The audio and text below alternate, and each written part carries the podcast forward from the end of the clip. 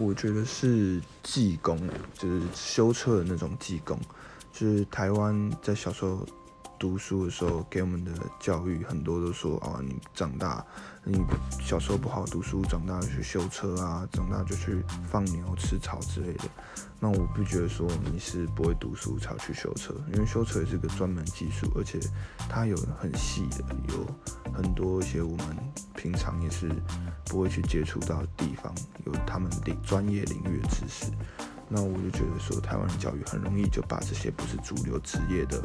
一些学科或是工作，然后冠上一个不爱读书的人才去做，那我就很低估他们的专业性，然后或是看不起他们。那我就觉得这样还蛮不尊重学这项专业的人。